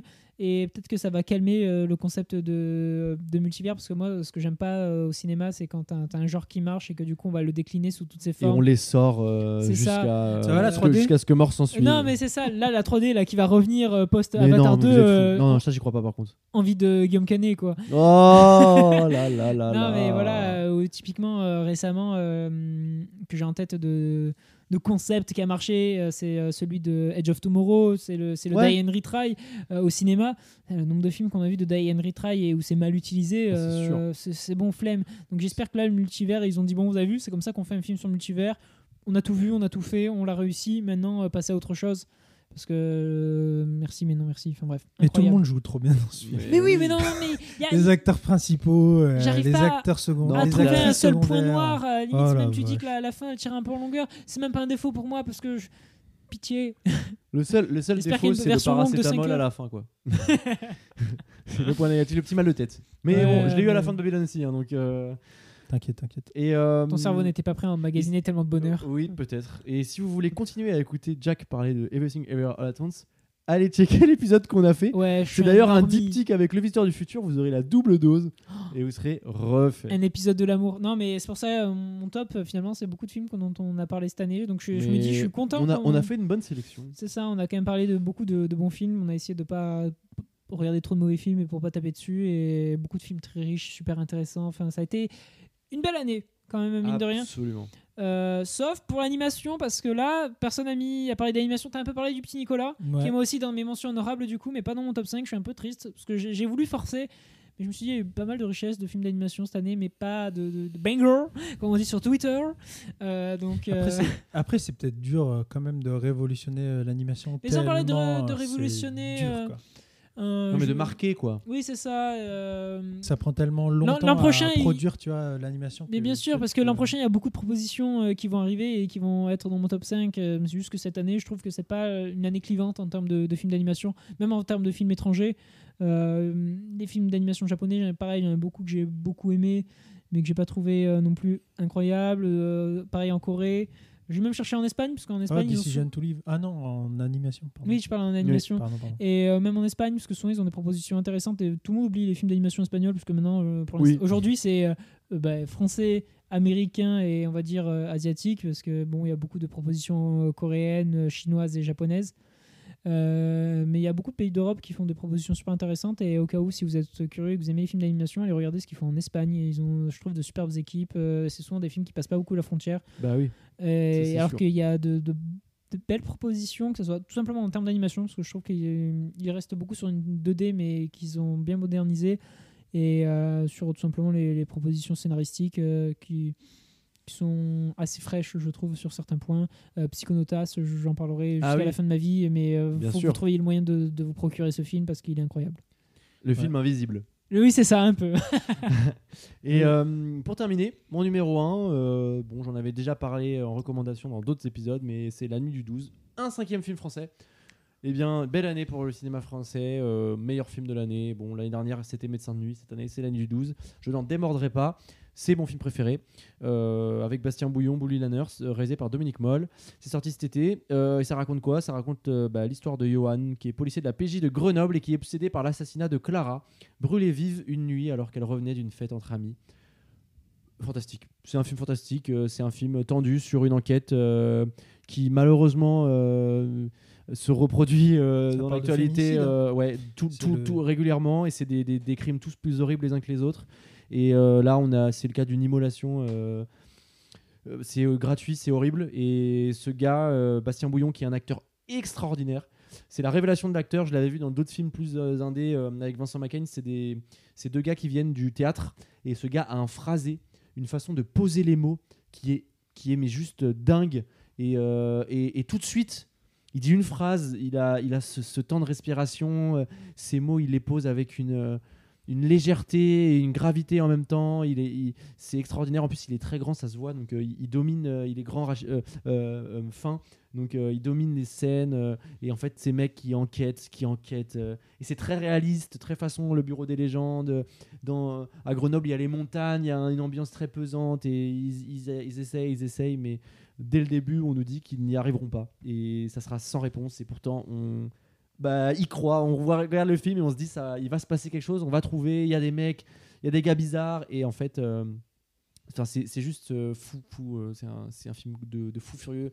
Les films d'enquête, j'adore ça. Mais là, c'est juste brillant. Et, J'ai un pote, il m'avait dit qu'il avait un peu peur que ça fasse euh, les hommes ouin ouin ou un truc comme ça, mais en fait pas du tout. quoi. Non, c'est très juste en termes de, positionnement par rapport au féminicide. Et au fém- En fait, c'est un film qui est très féministe dans le fond parce que on, euh, en fait, ils interrogent beaucoup de garçons et les, tous, les, tous les mecs ont, par ego, euh, remettent la faute sur la fille. Et c'est fascinant parce qu'on analyse, il analyse ça où en fait, euh, on se rend compte que tous les gens qu'elle a pu côtoyer, euh, ils vont, ils vont la, ils vont dire que euh, elle l'a bien cherché ou je sais pas quoi. Mm. Et je trouve que c'est- vertigineux en fait de se dire et de se rendre compte que, que c'est ça en fait à chaque fois et que que les, les hommes n'assument pas en fait le, le- n'assument pas et enfin c'est je vous jure c'est un film qui, qui retourne et, et c'est brillant C'est un des films que j'ai loupé. Et il est nommé Mhm. il est le- avec euh, l'innocent il a 10 nominations la nuit du 12 Pas mal. Oh. l'innocent en a 11 mal. je pense que ils vont se départager entre les deux et c'est de toute façon clairement les deux meilleurs films de l'année et euh, j'en suis euh, bah, je suis très content de les avoir vus et je suis très content de vos tops parce qu'ils sont très beaux Bah, merci. Il y, a, Et- il y a des films que vous avez loupés cette année et que vous avez aimé voir? Euh, Le chapeauté 2. Ouais, Je suis désolée, le mais chapeauté tout le monde 2, en le parle 2, et- gra- grave. Euh, Ça a l'air incroyable, alors que putain, le chapeauté 2, enfin à quel moment tu te dis ce film a, a l'air fou et que tout le monde en fait une innovation Ouais. Le chapeauté 2, putain Ouais, ouais, ouais. Alors, Alors que, personne est- n'attendait. Je- Oui, Moi, il y a oui. Decision to Live aussi. Tu as pas Oui. vu? Non, je l'ai pas vu. Je Il est l'ai sur, il pas est vu sur non Canal. plus. faut que Ouais, je le ouais, regarde. aussi. Top Gun? Ah, Top que j'ai pas vu. Tout le monde en euh, a j'ai beaucoup bien parlé. Alors après, je sais pas si j'aimerais, mais c'est un peu les films que j'ai ratés. Non, c'est le genre de film, pareil, c'est- bon, euh, peut-être pas euh, autant qu'un que sûrement un Babylone, mais pareil, c'est le genre de film, tu te dis, ah, c'est un bon film. Après, t'aimes ou t'aimes Ouais, pas la proposition, voilà, parce ça. que moi, pareil, c'est pas non plus le genre de film. euh, qui, t'attire euh, le plus. C'est ça, mais tu sais, t'en ressors, tu te dis, putain, bon, euh, après, tout le côté patriotique américain, on s'en passerait bien, mais bon, euh, voilà, c'est un film Mais de que c'est propagande. vraiment très bien. Hein, mais vraiment- Ouais, ouais, non, que- mais c'est ça. Mais après, le, film reste incroyable en termes d'imagerie, d'émotion, d'in- d'intensité. Enfin, pareil, c'est du bon divertissement, quoi. C'est- Toi, Harry, t'en as, t'en as certains que. Moi, il y en a deux. Euh, bah, il y en a un, c'est de fin d'année 2022-2021. Du coup, je sais pas, c'est euh, Julien 12 chapitres Ouais, ouais, ouais. Que j'ai vraiment envie de voir Ça, et qu'il a l'air euh, vraiment fou. Et euh, Asbestas que j'ai. Ah ouais, je l'ai vu ça. Trop bien. Et euh, faut que je regarde, mais on m'a dit beaucoup de Avec bien Denis de- Ménochet, Denis Ménochet euh, et. Marina Foïs. Et la l'affiche, je la trouve. La affiche est stylée. Avec le, la bouche là La et bouche le. Oh. C'est trop bien. Euh, bon, on a, on- je vous ai demandé de faire un top 5, euh, mais je suis bien conscient qu'on ne pouvait pas parler de tout. Alors, moi, je, je vais juste très rapidement énumérer les films euh, qui, sont, qui constituent mon top 10, euh, mais dont on avait déjà parlé cette année. Donc, il y a Nightmare Alley, hein, comme tu l'avais dit, euh, Jack. Il y avait The Batman aussi. bien évidemment, il y avait Elvis que j'avais beaucoup aimé aussi. Enquête sur un scandale d'État, un autre film français qui était vraiment incroyable que moi j'avais trouvé vraiment génial. Et pour terminer, bien sûr, évidemment, mais il se pourrait qu'on en parle après, Avatar 2. Et, euh, et voilà, et en, voilà en gros les 5 films qui complètent mon top 10. Et je vais laisser euh, Jack nous parler de ses mentions honorables et Mm. autres recommandations. Ça ira, ça ira vite. Euh, moi, j'y ai tenu surtout à parler de films d'animation parce qu'encore une fois, comme j'ai dit, ils sont pas dans mon top 5. D'ailleurs, j'ai noté, j'avais noté une blague pour dire Morbius dans mon top 1 que je, sais, je suis Ah. très déçu. J'ai fait toute une fiche pour parler du, du fait que ça a réinstauré la figure du vampire au cinéma, etc. déçu Mais il a, pas, Morbius. il a pas osé. en fait. T'attendais quelque chose de Morbius Non, non, non, mais Non, juste, je voulais dire dire que c'était mon top le 1 meilleur à la base. Et j'avais préparé toute une blague que j'ai oubliée tellement euh, Everywhere- Everything Everywhere a, a pris le dessus dans mon cœur. Mais oui, oui. Mais du coup, non, euh, dans, ma- dans mes mentions spéciales, euh, j'aimerais parler donc d'Avatar 2, mais pareil, je pense qu'on sera dit On- voilà. On en Surtout- reparlera. hein. Parce que surtout, pas juste pour dire qu'il est bien, mais je pense que ce sera un bon sujet d'étude pour parler du projet Avatar Absolument. de James Cameron, de pourquoi il, euh, il divise, parce que euh, Oui, il divise. Il divise énormément et je trouve Parce ça que les gens sont super des- intéressant. ont des postures, ce sont des. Mais, gros- Non, mais mais- c'est comme Babylone, c'est des films qui sont, qui sont très Mais intéressants ça à sera questionner. super intéressant et ça permettra, comme tu dis, de, de parler de James Cameron, de sa technique. Enfin, je pense qu'une émission dédiée rien qu'à Avatar 2 et du projet Avatar de façon générale, ce sera super cool à faire. Et ce sera la prochaine émission, on dirait. Très certainement, oui. Tes vœux seront exaucés. Parfait. Euh, sinon, en film, donc je voulais parler de Encore aussi, que j'avais déjà recommandé euh, Trop dans bien. l'année, Oui. euh, film sur, sur, sur la danse, Trop, trop bien. le- la, la reprise de, de l'art et la de, son corps, euh, de comment faire quand, quand tous tes rêves s'anéantissent, est-ce que tu peux rebondir, etc. Enfin, un beau film qui sait filmer la danse, qui sait la mettre en scène. Très, très simple, mais très bien maîtrisé et euh, très cool. Et ensuite, bah, pas mal de films d'animation, globalement. euh, encore une fois, je trouve que c'était pas l'année la plus riche, mais c'est des films qui ont été un peu boudés ou qu'on n'a pas assez parlé, donc je me vais me permettre deux trois mots. Donc le petit Nicolas, celui-là on a beaucoup parlé, il est, il est- il est très bien. euh, il a failli être dans le top ce qui est une très belle preuve. Euh, J'aimerais parler aussi de Bad Guys. euh, Ah le oui. film d'animation. C'est Euh, DreamWorks qui fait ça, je crois, non? Oh, je vais pas te mentir, je me souviens pas qui l'a fait. Je l'ai vu il y a trois jours. Pour, j'ai fait une séance de rattrapage. Euh, mais euh, très cool parce que justement, euh, comme je trouvais qu'il n'y avait pas assez de films d'animation dans mon top, j'ai essayé de rattraper tout ce que j'avais pas vu cette année finalement. Bien sûr. Et Bad Guys, j'avais pas très envie de le voir, pour être honnête. Je sais que le seul argument qui m'avait motivé pour le regarder, c'était que l'animation, parce qu'on retrouve ces codes de- d'animation de 2D, fausse 3D, hyper dynamique, de Spider-Man, Spider-Verse, Mitchell contre les machines, et apparemment un petit peu le chapeauté 2. Oui. Donc euh, c'est pour ça, euh, c'est une animation que je trouve très riche et je trouve que c'est une nouvelle mode, mais pour le coup c'est une mode qui est vraiment incroyable si elle est bien utilisée. Mais le problème c'est que je voulais pas que ce soit mon seul argument pour voir le film.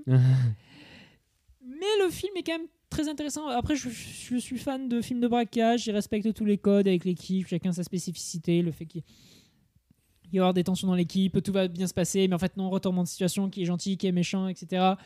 Euh, donc, je trouve que c'est une bonne introduction au film de braquage. Je vais pas dire pour les enfants, mais pour les gens qui, qui, qui ont, qui ont pas envie de voir de, de vieux films de braquage ou quoi, ou qui a un film, on va dire, rapide, parce que ça reste Mm. un film d'une heure et demie, je pense. Euh, donc assez intéressant, les personnages sont aux couleurs, euh, un propos simple mais efficace. Euh, voilà. Et le dernier, ce serait Alerte Rouge, Eh ben oui. qui est pas le meilleur des Disney, mais le qui est un monstre peu des mers. le monstre des mers. Bah non, étonnamment. Pourtant, il y a une couleur rouge qui domine dans les deux. Mmh. Non, non, euh, Alerte Rouge qui est un peu trop boudé à mon goût. Ah, elle est Euh, cool. Et que même moi, je n'ai pas trouvé euh, incroyable non plus. C'est pas un des Disney qui me marquera le plus, mais que j'ai trouvé très cool et super intéressant parce que il utilise une esthétique qui est celle des années 2000. Et ça, c'est- rien que ça, en termes d'idées visuelles, bah, c'est super fun parce que euh, aujourd'hui, quand on veut faire un film un peu coloré, un peu catchy, tu prends rapidement une esthétique années 80, voire 90 à la limite, c'est le mec qui se sent un peu foufou. Mais une esthétique des années 2000, putain, on se rend pas compte, mais dans les années 2000, on avait des délires quand même visuels, de couleurs, de, de gags, de. Putain, euh, on avait un dégaine euh, quand on était petits, nous. Bien dégueulasse. hein. Ouais, ouais. Mais, mais c'est incroyable justement de, de jouer avec tout ça. Parce que finalement, le film des années qui, qui utilise l'esthétique des années 80, c'est pas mon enfance. Mais Ouais. après, j'ai l'impression de la connaître par cœur parce que c'est utilisé dans tellement de films, dans Bien tellement d'œuvres. C'est, parce que c'était très riche. hein. Après, moi les j'adore les années les 80. gens vieillissent et du coup les les- générations se décalent. et maintenant du coup, euh, la jeunesse des, des- des gens qui peuvent produire des choses, c'est, la jeunesse, c'est les années 2000 et du coup, complètement. et, ça, j'ai trop hâte de voir la porte ouverte que ça va être de, de- de tous ces films qui vont utiliser la, une nostalgie des années 2000. Alors que nous, aujourd'hui, on n'aurait pas eu cette nostalgie. Enfin, quand euh, c'est encore récent, moi j'ai l'impression. euh, les- euh, Il a vraiment Les- regardé les- sa montre. hein. Non, non. Les gens qui sont nés en l'an 2000, ils ont 23 ans cette année- donc bon, ils Oh sont. là là. Mais c'est- on est presque ils né sont en l'an grands. 2000. hein. Oui, mais c'est pour ça, euh, je suis un, un bon petit 99, quoi.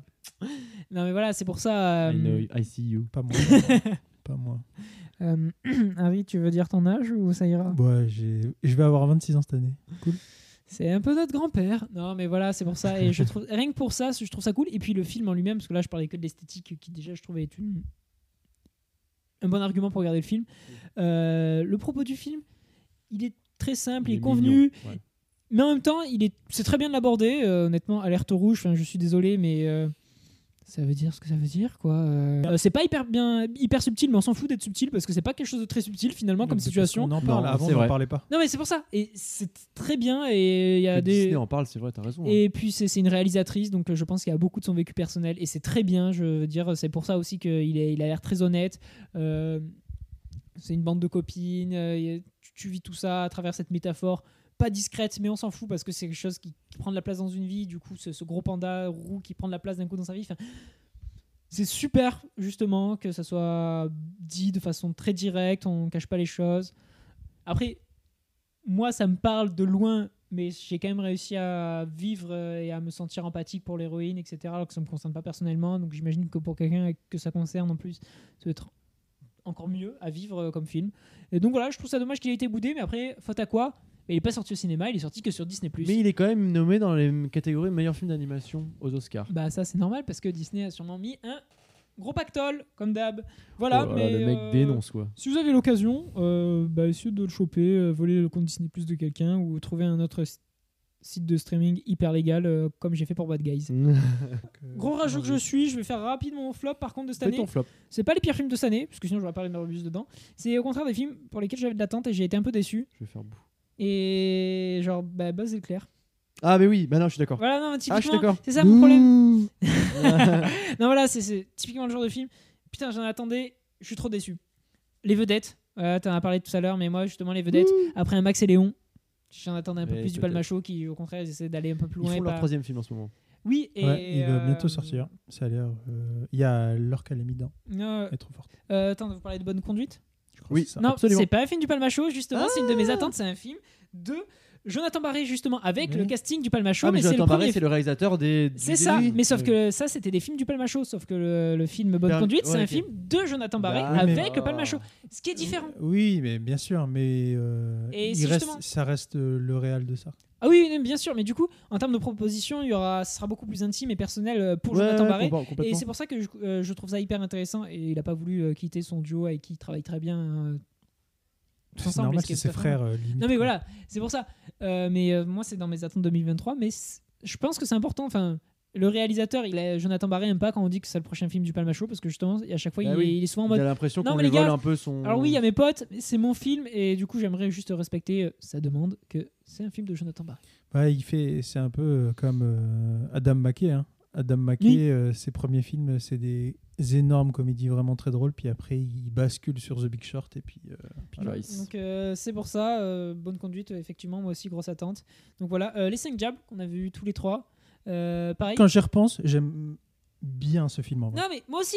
Et, et en plus, euh, pour le coup, j'y allais en ne sachant pas du tout à quoi m'attendre. Et en vrai. fait, il y a tellement de propositions que j'ai beaucoup aimé.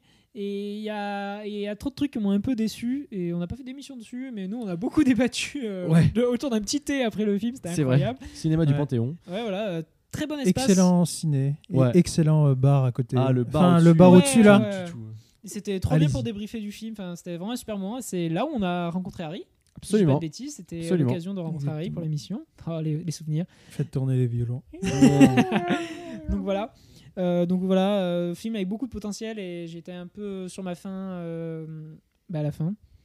Coupé de Michel Azani. Oh non Si, parce qu'en fait, le Oh film est trop frustrant. Alors, je vais m'expliquer. Moi, je trouve qu'il y a un manque de pertinence au projet de base. Mais c'est un Parce que- remake. Mais oui, c'est un remake d'un film qui est sorti en 2017, qui est mieux.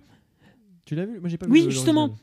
Du coup, j'ai vu le film de 2017, Ne coupez pas, de Shinihiro Ueda. Parce que pour une fois, j'ai mis le nom du réal parce qu'il mérite euh, qu'on voit son travail. Son film est sorti en 2017. C'était quoi la pertinence de faire un remake français juste Il y a pour. plein de gens en France qui n'ont pas Et vu. le voilà, film. juste pour faire un casting de blanc, moi je vois pas l'intérêt. Je trouve que le film Ne coupez pas beaucoup plus riche visuellement et il maîtrise mieux euh, son sujet parce que c'est un film en acte, implicitement. Mhm. Et le film en acte, c'est quelque chose qui est, je trouve, euh, pas très bien maîtrisé ici par Michel Hazanavicius.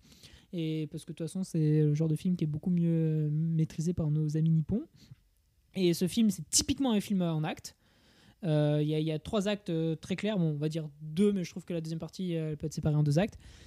Et ne coupez pas, et incroyable. C'est un film euh, d'amour pour le cinéma. Enfin, c'est- fou. Et je trouve que Coupé, c'est un peu la version low cost où juste, bah, comme tu dis, pour le public français, bah, euh, on, a, on a mis un casting blanc. Le film n'est pas mauvais. Mais c'est trop dommage parce qu'il y a Ne coupez pas qui est meilleur. Et euh, bah, oui, mais t'as qu'à le voir après Coupé. Oui, mais du coup, tout le plot, vu que quand même c'est un film à plot, Hmm. bah, tu perds tout- tout- toute la découverte du, du- du plot et de la proposition en regardant le, le film original.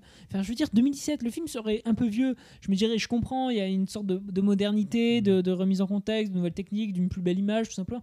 Putain, mais 2017, le film, il a 4 ans, euh, laisse-lui le temps de respirer. Le mec, il a vu le film, c'est non, je pense que personne l'aura vu, je vais, je vais piquer le concept et le Oh, faire à ma sauce. non plus, non, quand mais je, pense que c'est pas aussi malhonnête, mais c'est un peu comme ça que, que, que j'ai vécu de voir le projet. Parce que j'ai vu couper comme ça, et je me suis dit, oh, c'est pas mal, genre.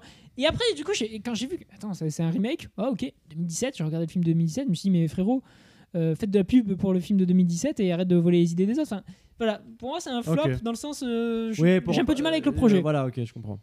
C'est pour ça, euh, je dis flop, mais c'est c'est juste pour faire top flop, mais en vrai, Un pour moi, petit, juste, euh, une petite déception. déception. Et Nope, dont on a déjà parlé Bien parce sûr. que j'en attendais un peu plus. Le film n'est pas mauvais, je même, comme on en avait parlé, assez bien aimé, mais euh, bah, j'avais plus d'espérance pour ce film que j'attendais beaucoup parce qu'il avait tout pour réunir ce que j'aime moi personnellement. Enfin, voilà. Voilà, C'était la mais- petite session flop euh, Ouais, déjà. ouais, c'est voilà, gratuit, je pense que je suis un improvisé. rageux. Je rappelle que je suis l'homme le plus aigri de France. Harry, je te laisse. t'a- T'avais des, des, des mentions honorables euh, à nous partager. Euh, au final, je vais en dire qu'une en fait.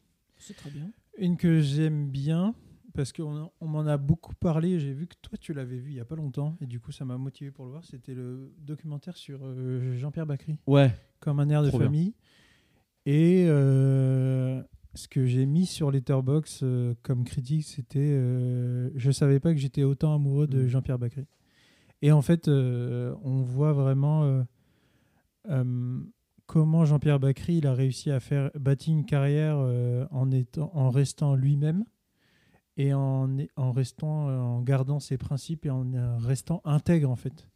Et c'est un modèle de parce que les gens le voient souvent comme un mec bougon, mais en fait c'est un gars euh, très droit qui est euh, très Très intelligent. très intelligent qui combat vraiment euh, contre l'injustice quoi et c'est un gars enfin tu l'aimes encore plus et en fait ce documentaire est tellement riche que tu dis que euh, il est décédé euh, maintenant mais euh, c'est trop touchant de voir un film un documentaire qui parle de lui dans ces termes là et c'est trop fort. Euh, euh, cette année c'est l'année où j'ai rattrapé aussi Cuisine et Dépendance Et on parle de cuisine de dépendance dans le film et ça te rajoute des trucs et c'est trop beau. Et tous les films qui sont cités dans, dans le film, euh, dans le documentaire dont parle Harry, c'est un documentaire France Télé, donc il, peut, il est encore, je pense, sur la plateforme. Il est dispo là en ce moment. Voilà. sur- Et, euh, et, euh, en fait, euh, tous les films, de manière générale, de Jaoui et Bakri sont extraordinaires. Euh, moi, j'ai eu la chance de voir Le goût des autres, comme une image. Euh, euh, Parlez-moi de la pluie. Tous ces films-là, c'est des films, c'est des bonbons. Enfin, je veux dire, c'est d'une, c'est d'une, c'est très poétique. En même temps, c'est très lucide. C'est jamais des films où on se tape une grande barre, mais c'est des films qui sont tellement bien écrits. Et genre, je veux dire, quand on voit que Bakri a gagné quatre qu'ils fois ont le. César du meilleur scénario, enfin, je, je sais pas si on se rend compte, il a gagné le prix du scénario à Cannes aussi. Enfin, c'est un- c'est quelqu'un de brillant, c'est un scénariste brillant. C'était un superbe acteur. Et, euh, et moi, ce qui me fascine dans ses prises de parole, c'est euh, sa rigueur de pensée.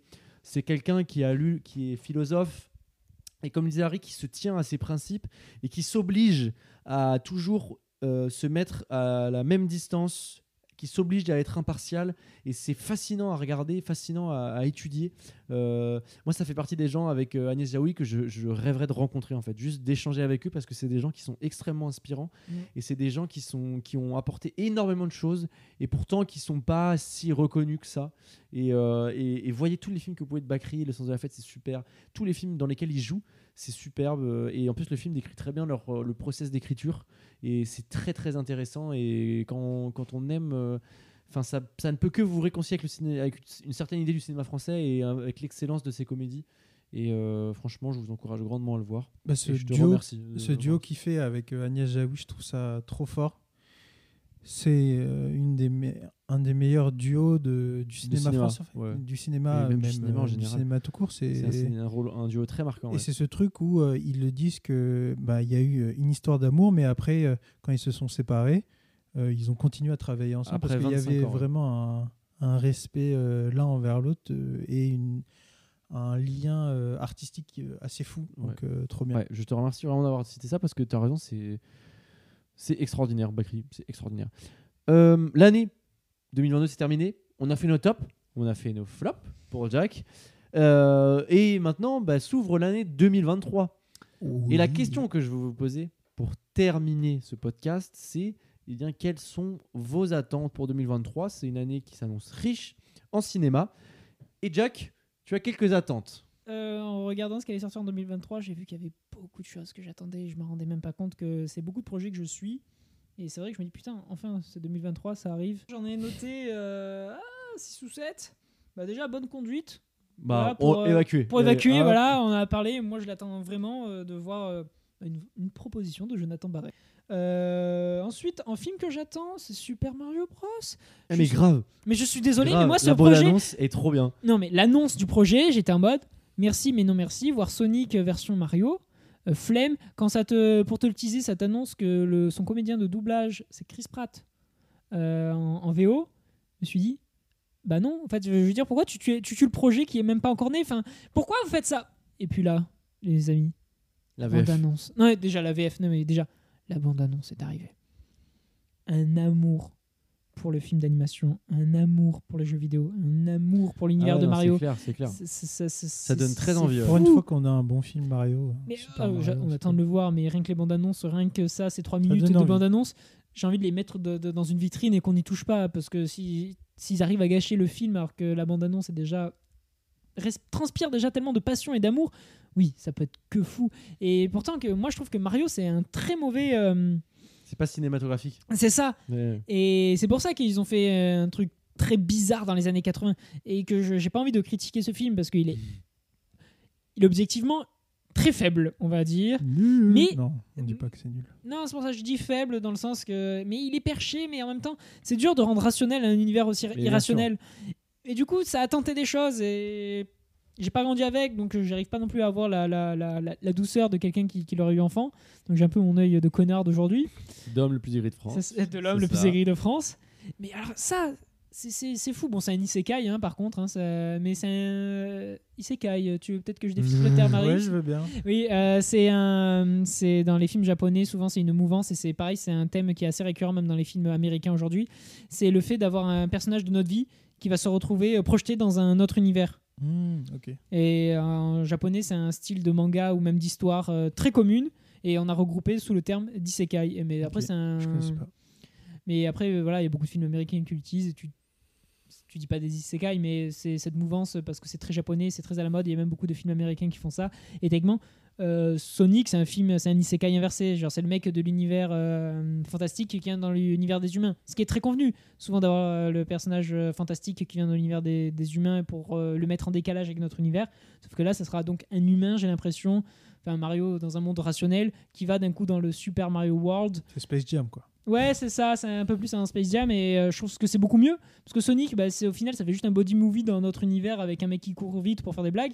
Là, on va te projeter dans l'univers de Mario, on va essayer de te montrer des mondes et avec beaucoup d'amour et on assume que c'est un univers de jeux vidéo, on va pas essayer de rationaliser, euh, on va pas essayer d'expliquer ou te faire une blague. Oh, t'as vu la plateforme elle vole, ça a aucun sens, on s'en fout. C'est un outil. Enfin, il y a eu trois bandes annonces ce jour-là et les trois elles sont hyper rassurantes et hyper cool, euh, bon travail des persos et puis maintenant vu que tu l'as dit, la VF, la, quelle, quelle, quelle, quelle gloire d'avoir des, des, C'est sup- cool. des super cool. comédiens de doublage en France et surtout qu'ils n'aient pas fait euh, de Star Talent.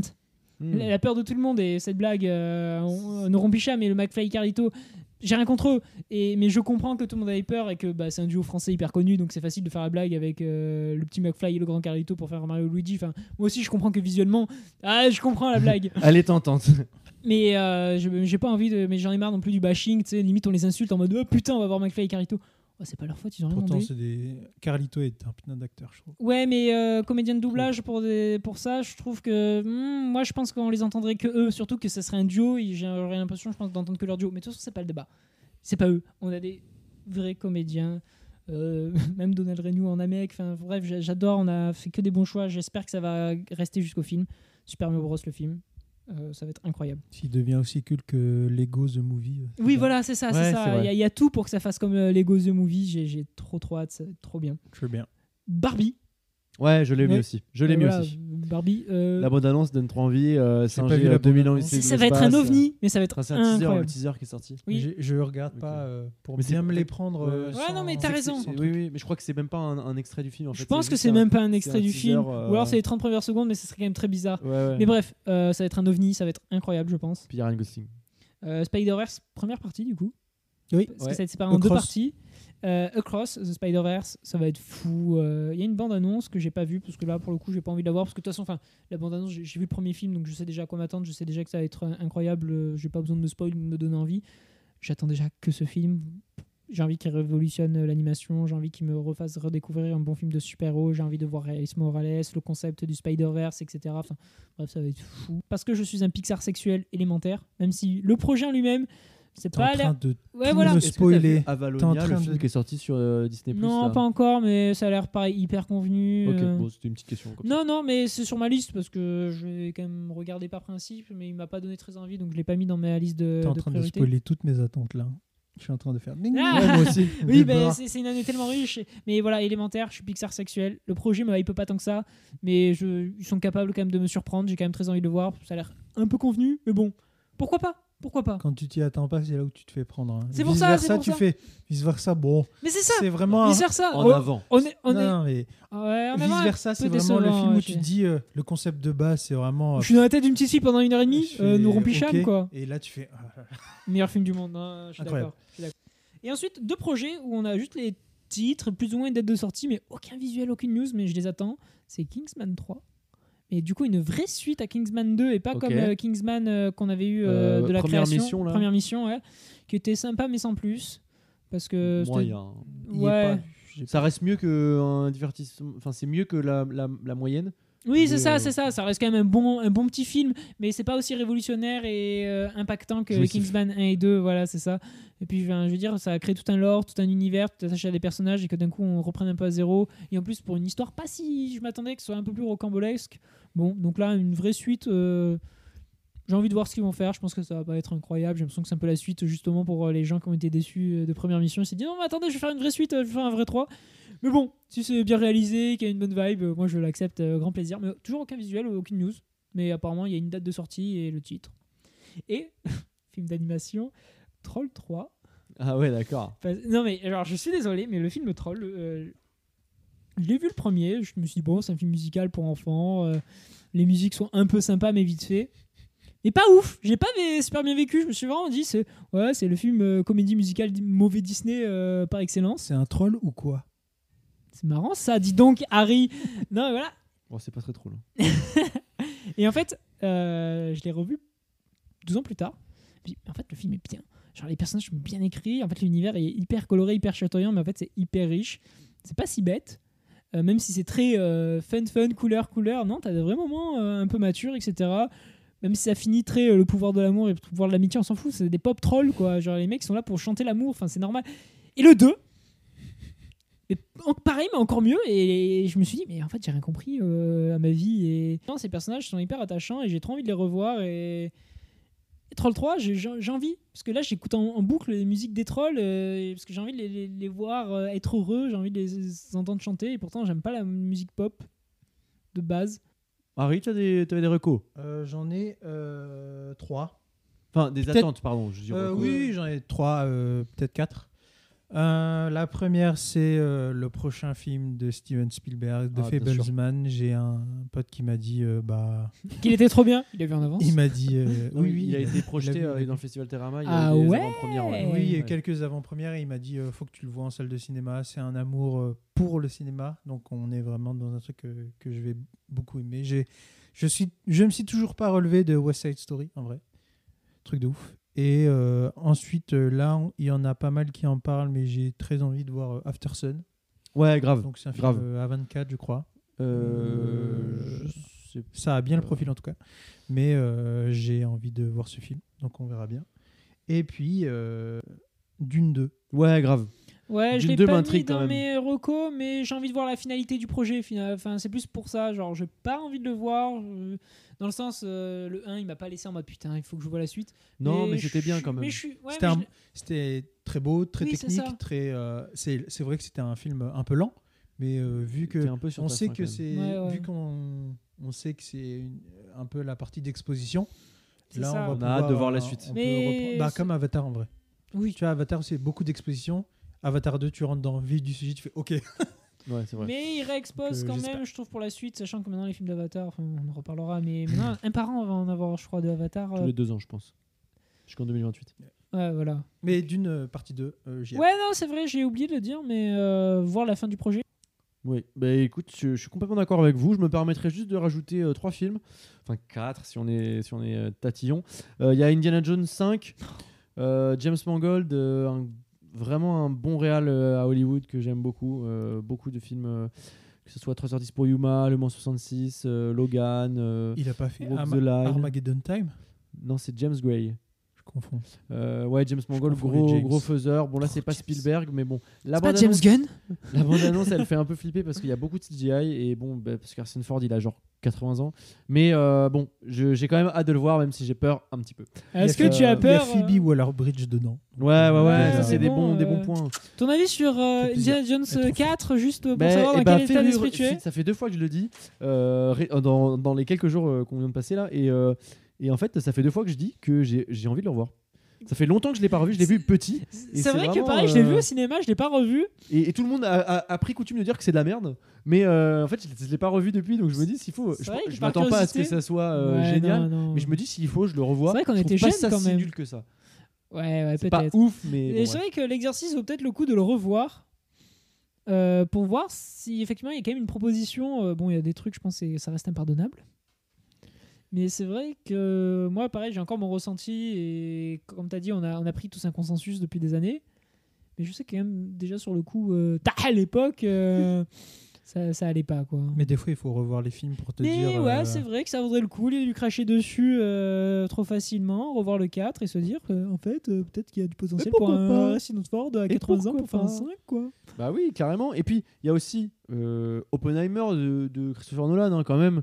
Accessoirement, c'est ça reste euh, le nouveau film de Nolan et euh, ça reste un film que je suis ultra curieux de découvrir parce que bon bah Nolan c'est un peu comme euh, tu vois tu parlais de Paul Thomas Anderson bon Nolan c'est quand même quelqu'un qui euh, rarement Hmm. te, te fait faux bon Il va ramener une, pro- une bonne une proposition intéressante. voilà c'est ça le film, tu vas l'aimer, tu vas pas l'aimer, mais au moins il va ramener une proposition, quoi.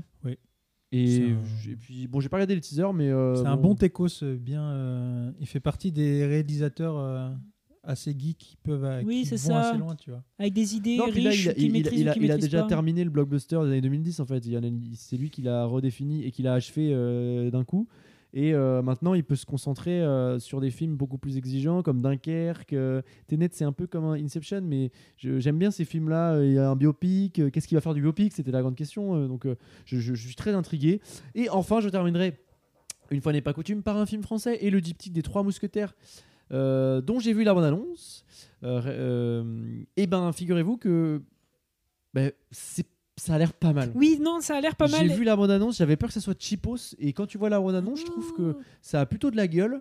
Et euh, bon, après, j'ai peur du jeu un peu caricatural de Vincent Cassel, Pio Marmaille, Romain Duris. Euh, regardez, on est grasseux, on est, on est à l'époque. Ouais, vois, mais, mais- moi je pense qu'il y, a- qu'il y a une belle proposition à voir et c'est typiquement le genre de film qui pourra sauver l'année en film français ou te dire que tu t'arrêtes pas sur des acquis de films euh, historiques. Bon, et, et, euh, Astérix, Astérix que le Gaulois, c'est pas hyper historique hein, non plus, mais euh, pour dire de, de, de- de films de, ce mood-là euh, français, il y aura pas que La Terre du Milieu. Il y aura peut-être les Trois Mousquetaires qui, qui a l'air vachement La bien. Terre du milieu? C'est pas ça le nom du film C'est la série Terre du Milieu. C'est quoi le nom du film d'Astérix? Mais L'Empire ah, du l'Empire milieu. Ah, du l'Empire milieu. Ah du ouais, milieu. putain, la Terre du milieu, j'étais en train de me dire, qu'est-ce qui me parle Ouais, ouais, l'Empire du Milieu, oui. Enfin voilà, le- il me dit les trois mousquetaires, ça s'appelle le bon film français euh, pseudo-historique. qui- ce qui me fait peur, qui est c'est que intéressant, quoi. bon, là, les prédictions. hein, bon, on- alors, on se parle. euh, Astérix est sorti euh, la veille. Euh, Il va faire un carton. euh, il est, c'est déjà à, à l'heure actuelle le septième plus gros lancement pour un film français. Donc, il a déjà fait 400 000 entrées en une, en une euh, 450 000, je crois. En- oui, parce que à- à- les- avant première comprise. Mais parce qu'il avait fait 250 000 d'avant-première. Ouais, ouais. Donc, il, il- bon, le film va faire euh, 5 ou 6 millions d'entrées. Ils, vivent- ils- Euh, ils visent les 6 millions. Ouais, je pense que ça. C'est... Ils Bon, après, on atteindront. verra au bout d'une semaine les courbes. Mais euh, je suis pas sûr que les Trois Mousquetaires euh, arrivent à faire 6 millions. Non. Euh, c'est un Non, film non, qui, non. déjà, s'ils feront 1,5 million, ça sera déjà super. Et j'espère. C'est immense. hein. que- Un million c'est déjà beaucoup, hein. immense. Parce que j'espère que si le film est un peu plus violent, moins pour les enfants, j'espère que ça va attirer des gens. Et, et c'est en tout cas, c'est un super projet qui me donne très envie. Et, et voilà, euh, c'était la dernière attente de l'année. Euh, on est très content de revenir dans le podcast après une petite, un petit hiatus. euh, Une petite euh, pause. forcée. Et, et en tout cas, on espère que vous saurez quoi regarder lorsque vous chercherez des films. Et surtout, on a très hâte, vu le- les, toutes les attentes, on a beaucoup de belles émissions devant nous et on a très hâte de vous retrouver. Et je vous dis à plus